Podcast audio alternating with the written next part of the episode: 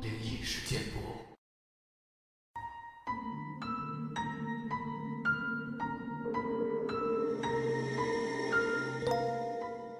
嗨，你好，欢迎来到今天的奇闻事件部，我是主播莫大人。本节目内容纯属虚构，故事效果不足为信，也请各位朋友千万不要模仿。今天这期节目呢，我们来分享一个东北某医学院的故事。由于名字比较敏感，所以呢，在节目中就不说出这个学院的全名了。据我所知，医学院已经换职三回。除了寻找更好的办学环境和发展方向之外，还有一个原因，导致了医学院频繁换职。这个容后再表。我知道的最早的医学院校址，是在现在的黑化办公楼，也就是乙区一带。那时的医学院占地面积还是很小的，跟一所高中差不多大。主要是因为师资和生源问题。我上小学的时候，由于家是电厂的，只能上子弟学校。可子弟学校的教学水平，往往都比社会学校差很多。父母就把我的户口迁到了大姨家。大姨家早先住在甲区，后来搬到乙区居住，这就方便我上学了。我小学、初中都是在乙区上的。当我上到小学五年级左右，医学院搬迁到了东重。他没搬走的时候，为我们提供了很多探险的乐趣。记得那还是小学三年级的时候，我是在一所叫向阳路小学的学校上的小学，离医学院也就不到三百米的距离。那时候上学，周一下午都是休息的。那天几个小伙伴中午放了学，都不想回家太早，就算回了家也是写作业，很无聊。其中一位姓邓的同学提议去医学院探险。几个人都是死逃死逃的男孩，听到他提出这个想法，一拍即合，兴冲冲的就跑去了医学院。那时的医学院也就是四个主楼，一个教学楼。两三个寝室，一个办公室。可能有错，但记得就这么几个楼。那时太小，记得不是很清楚。对着办公楼有一个很高的大土包，爬上土包可以看到对面三楼的全部景象。那天我们没去其他地方玩，而是爬上了土包，偷窥对面教学楼里面的情况。当时我们是四个人。当我们爬上土包后不久，一个同学就喊：“快看，二楼那个屋子里，那是什么？怎么还在动呢？”我们顺着他指的方向找去，找了半天也没看到他说的那个可以动的东西。他急了：“就左边数第四个窗户。”我们又找过去，果然有一个蓝蓝的。还有黄色条纹的东西在那儿晃悠呢。我就说：“看到了，看到了，那是什么呀？怎么那么细呀？”另两个同学，Look, Bumble knows you're exhausted by dating. All the must not take yourself too seriously and six one since that matters. And what do I even say other than hey? well, that's why they're introducing an all new Bumble. With exciting features to make compatibility easier, starting the chat better, and dating safer. They've changed, so you don't have to. Download the new Bumble now. 却迷茫，继续找，到底在哪儿呢？我们怎么什么也看不见呢？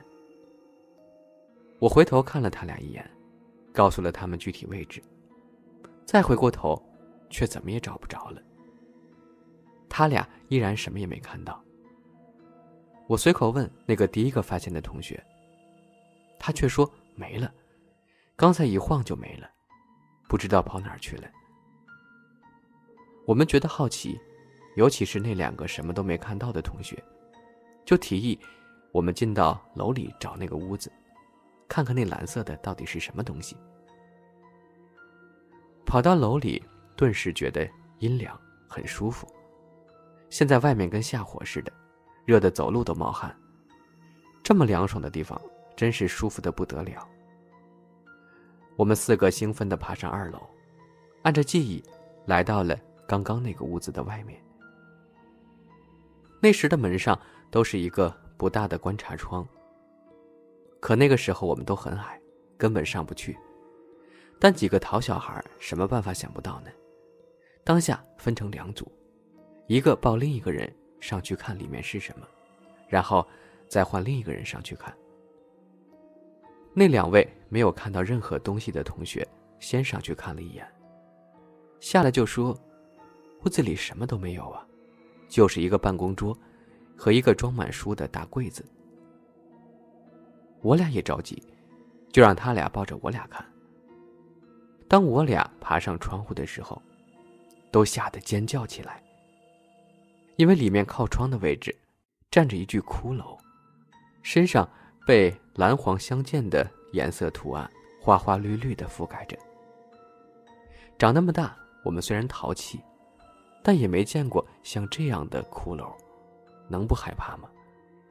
那两个同学就问：“怎么了？看到什么了？”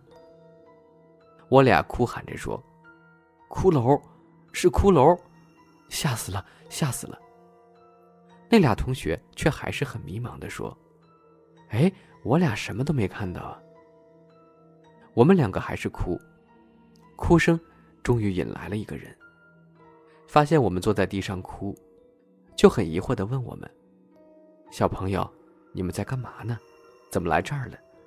你俩哭啥呢？”那俩站着的同学就跟他说了我们刚刚的事儿。我也看不到那人的表情。只是他说话开始有了一点颤音。快走吧，别在这儿待着了。小孩子怎么能来这儿玩呢？赶快走，要不然就告诉你们的老师。我们一听要告诉老师，可把我们吓得不轻，也忘了哭了，转身就跑走了。后面的人在喊：“以后可别来了啊！再发现就告诉你们老师。”我们跑得更欢了。多年之后，我上初三时，一次家里来了一位客人，他是医学院第一附属医院的副院长，现在早被上海的大医院聘走了。他跟我家里人的关系非常好，几乎每个星期都会在我家吃一顿饭，而且对我特照顾。那天他去我家，我非常兴奋地叫了声“肖叔叔”，我都想你了。肖叔叔很高兴。也很怜爱的摸了摸我的头，哄我睡了一会儿。我突然就想起了几年前的那个事儿，于是就讲给肖叔叔听，关于那个蓝色骷髅的事儿。肖叔叔听后脸色沉了下来。小斌，听好了，以后可不许再去那个教学楼玩了，那里不干净。还有你见到的那个什么蓝骨头架子，不要再跟别人说起了。听到没？我不知所以的问：“为什么呀？那到底是什么东西啊？”肖叔叔摇头不说，不论我怎么追问，都问不出来什么，就没了兴致，回自己房间玩起了橡皮泥。这时候，爸爸叫肖叔叔去他的卧室打牌。他们走进卧室时，我听到肖叔叔说。以后别让小斌去医学院了，而且那东西被他看到了，可能会出事儿的。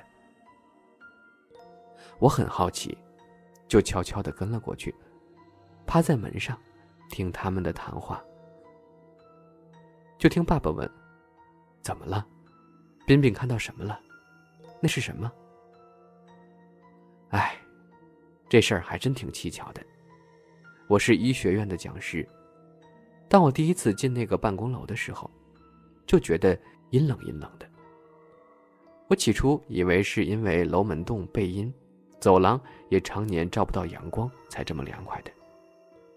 但其实不是。后来我听一位老教授说起，我才知道，那栋楼不干净。你也知道，医学院里最多的就是人体标本。可一次，一个学生的。操作失误，把一具男尸泼上了硫酸。这具标本就不能用了，就制成了人骨标本，给骨科的学生用来教学。可这标本制成的第三天就不知去向了。当时的教师加上学生，三十来号人，都没有找到这个标本，也就不再去找了。反正有的是这种东西。可谁想到，几天后，有一个学生夜里出去找吃的，路过教学楼，就看到里面有身影晃动。他走到近前，就看到，正是那个丢了的骨骼标本，像活人一样的，正在走廊里晃悠呢。吓得这个学生什么都不顾了，赶紧跑回寝室楼，还病了好久。他家人知道后，就把他接回家，休学一年多才回来上学。就在他看到这个东西之后的没几天，又有一位老师看到了他，老师也吓得要命。可是工作要紧，他就坚持上着班，只是很少在教学楼待着了。可没想到。又让他遇到了一回。这次可没那么幸运，第三天他就出车祸死了。听到这儿，我吓得妈呀一声。爸爸和肖叔叔听到了，马上出来，发现我正在偷听呢。爸爸就要揍我，被肖叔叔拦了下来。他对我说：“没事儿，你就看到一回，没事儿的，以后不去就没事儿了。”还安慰了我好久，我这才冷静下来。当看到自己右手腕上吓人的伤疤时，我似乎想起了什么。我出那次意外，就是在我看到那个骷髅后的第三天。说到骷髅和尸体，其实医学院这种地方最不缺的就是尸体。有时候尸体多了。储存就是一个大的问题。在最早的医学院，有一个专门用来储存尸体的房间，房间中有一个很大的池子，里面浸满了福尔马林，泡着一具具发紫的尸体，很是恐怖。那时候我听到过一个传说，不知真假。说是教学楼大惊的老头，每天都要喝一口池子中的福尔马林。吃一块泡着的尸体的肉，听着就觉得恶心。刚开始听到的就是这么一个简陋的版本，而后来我才听到真全版。话说这个大金老头已经在医学院教学楼工作十多年了，就在他工作到第三个年头的时候，一天夜里值班，他听到走廊深处传来哗啦。哗啦的声音。这老头早就习惯了教学楼里的怪声音，他也不害怕这些。每晚吃饭喝酒，都会多备一个酒盅，斟满酒放在一边多准备一双筷子摆在一旁。可今天这声音很不寻常，不像平常叮叮当当的声音，倒像是什么东西从水中，或者说是什么液体中。钻出来的声音似的。老头出来，看了一眼声音传来的方向，是一楼最里面蓄尸池的方向。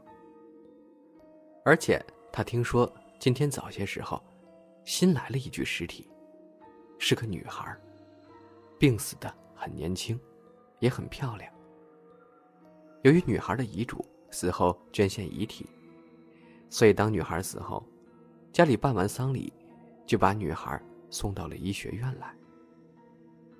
老头想，不会是这家人变了主意，明里把女孩送到医学院，暗地里就来偷走回家安葬吧。